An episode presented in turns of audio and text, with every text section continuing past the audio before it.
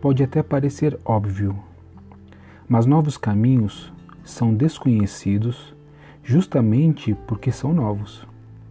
E as pessoas não gostam do que não entendem. Internamente, muitas vezes de maneira inconsciente, tem medo. E o medo afasta. Escute com atenção e, por favor, me procure se você não entender. Não há solução em caminhos conhecidos e vividos diariamente. Não há solução para o seu problema se você se mantiver na mesma rotina. E não adianta fugir trabalhando mais, estudando mais, viajando, dançando ou fazendo qualquer outra atividade. Você precisa olhar para o que deseja e, com toda a sua vontade, caminhar em direção a isso. Você precisa se permitir errar para acertar. Não há mudança nem evolução na estabilidade, na aceitação do momento. Se há incômodo, você deve olhar e decidir. Só há dois caminhos: viver com o incômodo e aceitá-lo, ou mudar e buscar o que você deseja. E tudo bem, seja qual for a sua decisão. Mas olhe e decida de uma vez por todas.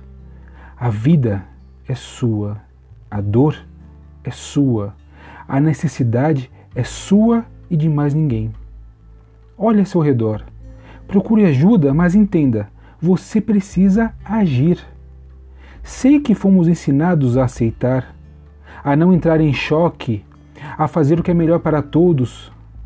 Mas isto é melhor para você? Isto é o que importa serei duro.